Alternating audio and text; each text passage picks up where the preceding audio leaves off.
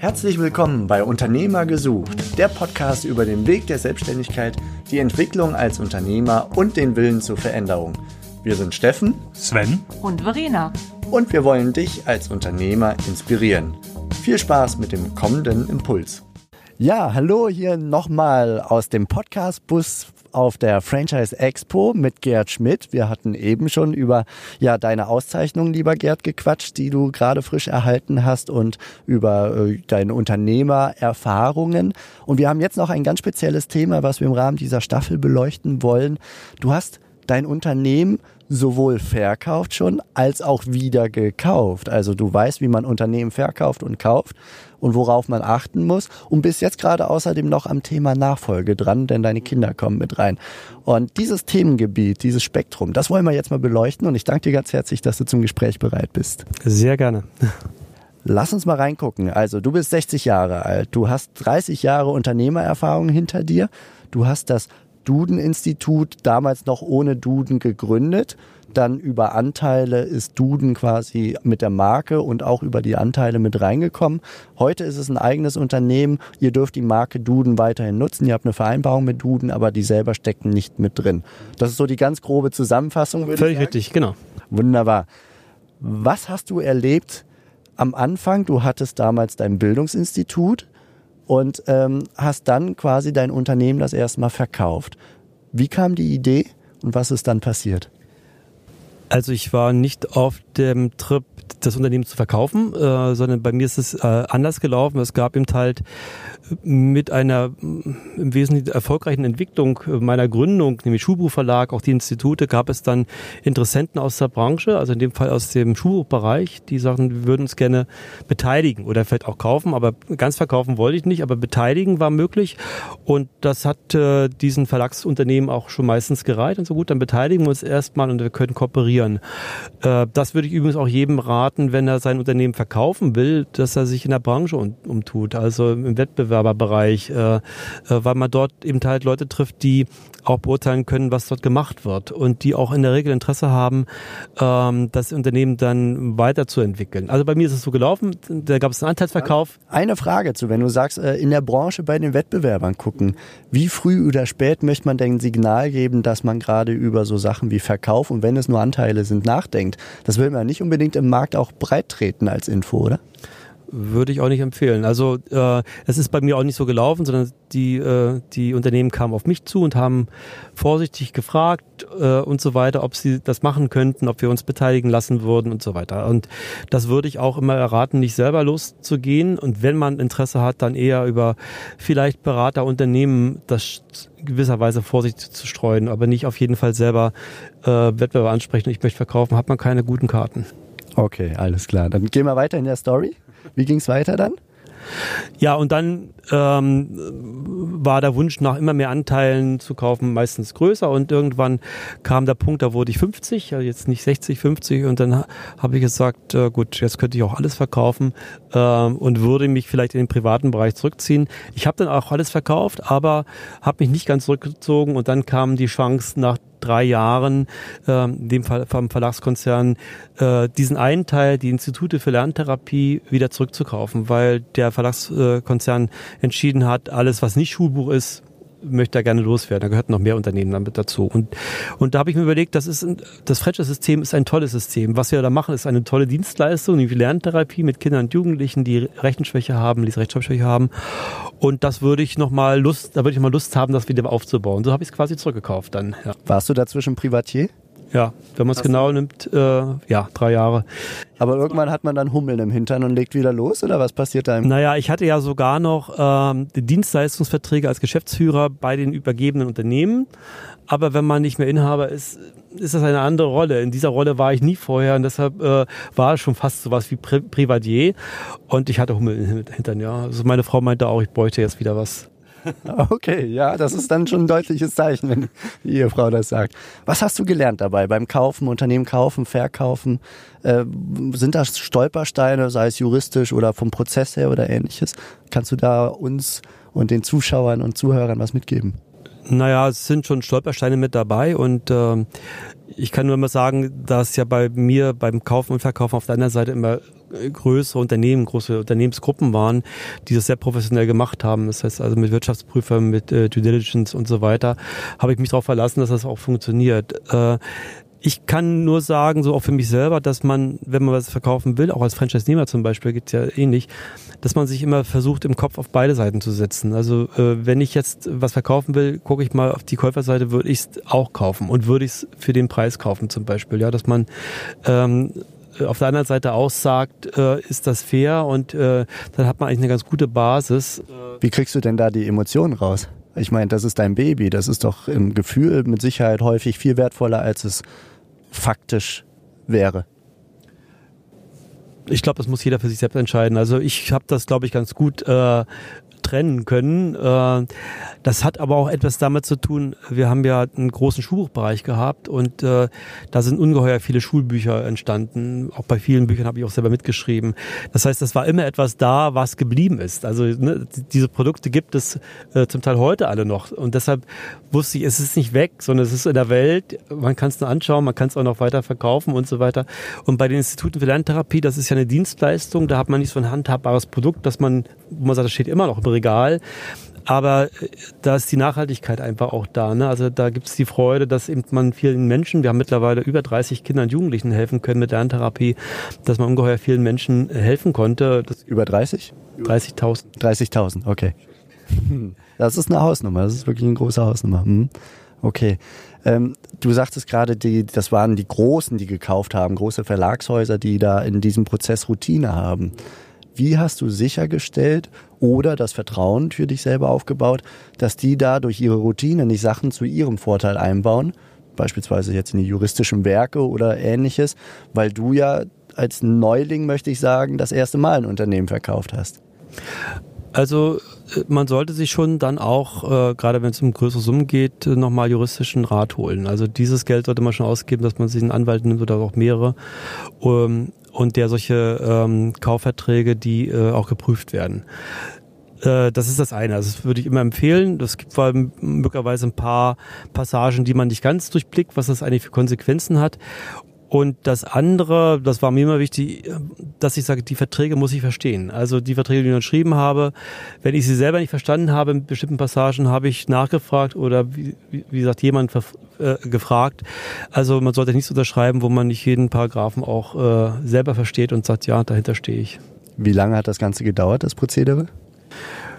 Ähm, also das geht meistens schon schnell. Also das zieht sich nicht über Jahre hin. Jedenfalls bei mir war das nicht so, sondern es ist dann meistens schon eine Sache von in der Regel so von einigen Wochen. Ne? Also mit äh, Due Diligence vielleicht nochmal auch zwei Monate oder so etwas, aber länger nicht. Ich glaube, dass ähm, ist aber auch generell so, wenn es sich zu lange hinzieht, dann lässt das Interesse von beiden Seiten nach. Dann ist irgendetwas nicht in Ordnung in der Beziehung und dann wird es meistens auch nichts. Also wenn beide Interesse haben, dann versucht man das auch nicht, über, nicht hektisch, aber doch in einem guten äh, Zeitrahmen auch durchzuziehen. Wie fühlt es sich im Gegensatz dazu, also es ist ja die charmante Situation, dass ich hier gerade mit jemandem sprechen darf, der sowohl verkauft hat als auch gekauft hat. Wie fühlt man sich denn dann dem gegenüber als Käufer? Wo ist da so der Unterschied?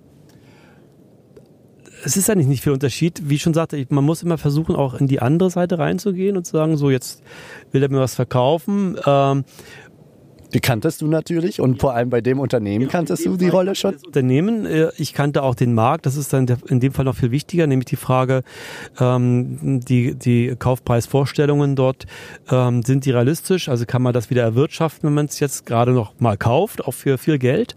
Ähm, und vor allem, hat der Verkäufer auch Chancen, das noch woanders hin zu verkaufen. Also wie viel Wettbewerber im Kauf- und Verkaufsprozess gibt es eigentlich? Ne? Und dann, wenn man das weiß, hat man natürlich, weiß man im Prinzip, wie weit man, ich will nicht sagen pokern, aber wie weit man entgegenkommen kann und muss. Und in dem Fall war es tatsächlich auch so, dass äh, äh irgendwo ich gesagt habe, also bis hierhin gehe ich, das ist mein Angebot, das sind die Bedingungen und jetzt können Sie noch eine Woche überlegen, ob Sie ja oder nein sagen und ansonsten äh, mache ich es nicht. Man hat nicht immer so eine komfortable Situation. In dem Fall ähm, hatte ich die.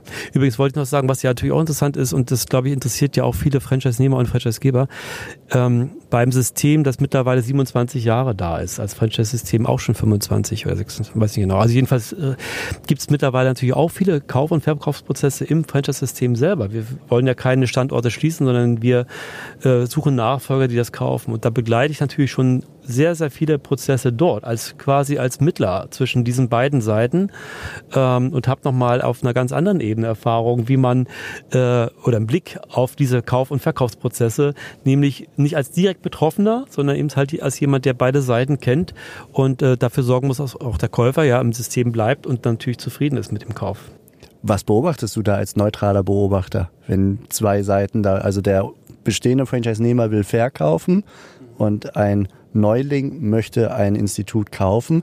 Was passiert da? Was sind so Auffälligkeiten, was sind so Erfahrungswerte, die du den Leuten mit auf den Weg geben kannst?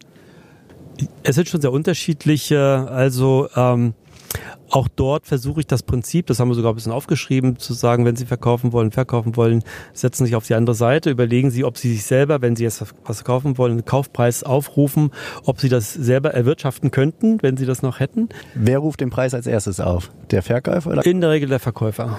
Der Verkäufer wird den Preis aufrufen. Ähm, wir beraten dabei auch gerne sowohl in beide Richtungen. Also wenn wir sagen, es ist vielleicht unterbewertet, sagen wir auch, da ist eigentlich durchaus ein anderer Preis angemessen.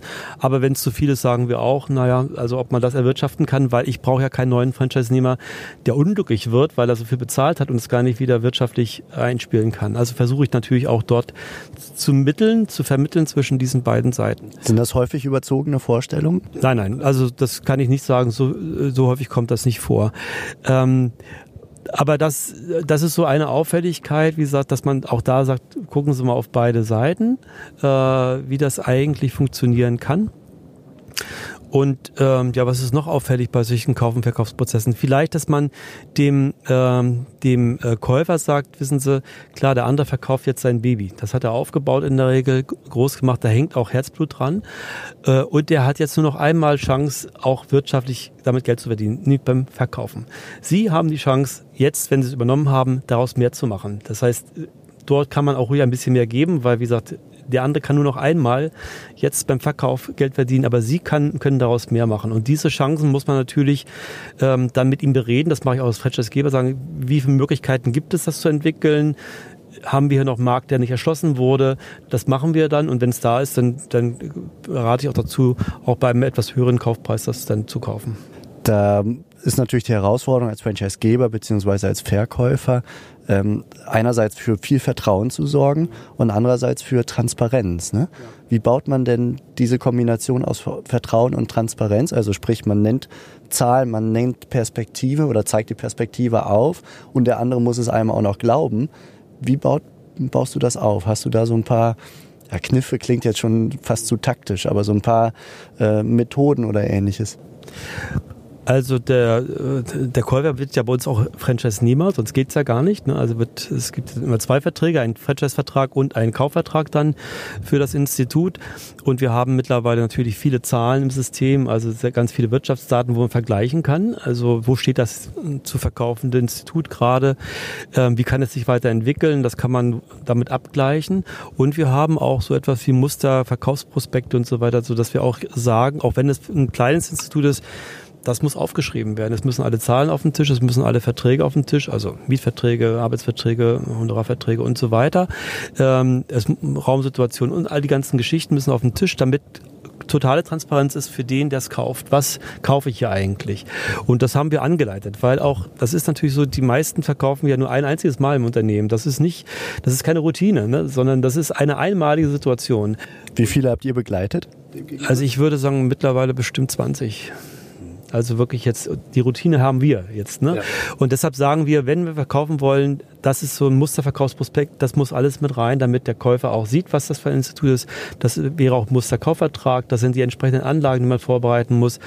Ähm, das kann man natürlich variieren, aber es gibt immer erstmal gute Grundlagen, auch bei uns im System jedenfalls, für Kaufen und Verkaufen, sodass Vertrauen da ist auf beiden Seiten. Der, der Verkäufer ähm, weiß, was er liefern muss und der Käufer weiß, das ist jetzt nicht irgendwie ins Blaue hinein, sondern das wird gut begleitet und die Zahlen stimmen und die Unterlagen stimmen auch. Meine abschließende Frage ist ein bisschen theoretischer Natur. Wenn du 30 Jahre jünger wärst jetzt heute und du würdest drüber nachdenken, ins Unternehmertum einzusteigen, erster Teil der Frage ist, lieber gründen oder kaufen, bestehendes Unternehmen? Und zweiter Teil der Frage, wie findest du, wenn du kaufen willst, sagen wir mal, die richtige Richtung, wo du dich umschaust? Hm. Also wenn es, ähm, wenn ich eine komplett neue Idee hätte, wo ich weiß, ich kann nicht kaufen, dann muss ich ja gründen. Es geht nicht anders. Aber wenn ich ähm, äh, äh, ansonsten etwas aufbauen äh, möchte, wo es etwas gibt, würde ich immer zum Kaufen raten, ähm, weil man kann darauf aufsetzen, dass das, was da ist, funktioniert ja erst einmal. In einem bestimmten Rahmen, mehr oder weniger erfolgreich. Das heißt, es gibt eine Bekannte, es gibt eine Kundengruppe, es gibt möglicherweise eingespielte äh, Systeme mit Mitarbeitern und äh, ähm, Lieferanten und so weiter. Es ist ein Riesenvorteil. Also das Risiko ist viel geringer beim Kaufen als beim Gründen. Ähm, und deshalb rate ich unbedingt dazu. Und beim Umschauen muss man schauen, wie gesagt, was, wo hängt die Leidenschaft? Also womit kann ich mich identifizieren als Unternehmer für ein Produkt, eine Dienstleistung und nur das sollte man tun. Es sollte nicht vordergründig ums Geld verdienen gehen. Das ist immer die gute Folge, wenn es läuft. Hinten dran, na da geht es auch um wirtschaftliche Fragen. Aber zu Anfang muss es um das Produkt und die Dienstleistung gehen. Ansonsten äh, wird sich das immer irgendwo totlaufen. Kann die Leidenschaft entstehen im Laufe des Prozesses oder solltest du vorher gewissermaßen ein bisschen in dich gehen, deine, dein, wie sagt man, Simon Sinek spricht da von seinem Why oder Zweck der Existenz, also warum bin ich auf der Welt? Ja. Äh, sollte man da vorher so ein bisschen in sich reingespürt haben, weil es dann leichter fällt, so die, die Weichen, die richtigen Weichen zu finden? Ich denke schon, man sollte sich in, in sich reinhorchen oder man sollte auch äh, Angebote nutzen. Es gibt ja auch Begleiter, Coaches oder bei uns der Franchisegeber. Wir machen sowas natürlich auch mit den Leuten, die zu uns kommen, reinzuhorchen. Warum kommt er überhaupt zu uns? Warum will er dieses System? Warum will er diese Dienstleistung machen? Und das andere stimmt aber auch. Also natürlich kann man auch äh, die Liebe entwickeln. Also ne, wenn der erste Funke schon mindestens mal da ist, kann man, je besser man das Produkt, die Dienstleistung kennt, das System kennt, immer mehr Begeisterung entwickeln. Vorher war sie vielleicht noch gar nicht ganz so groß, weil man nicht genau wusste. Aber wenn man erstmal drin ist, äh, so erleben wir das übrigens bei uns. Ja, die meisten wollen natürlich schon etwas mit Kindern und Jugendlichen machen, aber die Begeisterung steigt immer mehr, je mehr sie, sie einsteigen, je tiefer sie reinblicken können und ähm, auch merken, was das für eine tolle Leistung ist, wie viel zurückkommt von den Klienten, von den kind, Kunden, Kunden, von den Eltern und von den Kindern und Jugendlichen. Und dann steigt die Begeisterung. Wie ist das nach 30 Jahren? Ist das noch zu toppen? Es geht immer weiter, auf jeden Fall. Aber Sie merken auch, ich bin immer noch begeistert. Ja, das, das ist spürbar, ja, absolut. Lieber Gerd, vielen herzlichen Dank für die Einblicke ins Kaufen, Verkaufen bzw. Verkaufen und Kaufen des eigenen Unternehmens und für die Zukunft, auch für den Nachfolgeprozess, den wir jetzt nicht so beleuchtet haben. Ganz viel Erfolg und auf bald. Vielen Dank. Dankeschön, ebenfalls. Das war die heutige Podcast-Episode von Unternehmer-gesucht.com, die Plattform für Gründungsmöglichkeiten oder Firmenübernahmen aus deiner Region. Wenn dir dieser Impuls gefallen hat, freuen wir uns über deine positive Bewertung auf iTunes. Wir wünschen dir viel Erfolg bei deinen unternehmerischen Vorhaben und sagen bis bald, gerne zur nächsten Episode.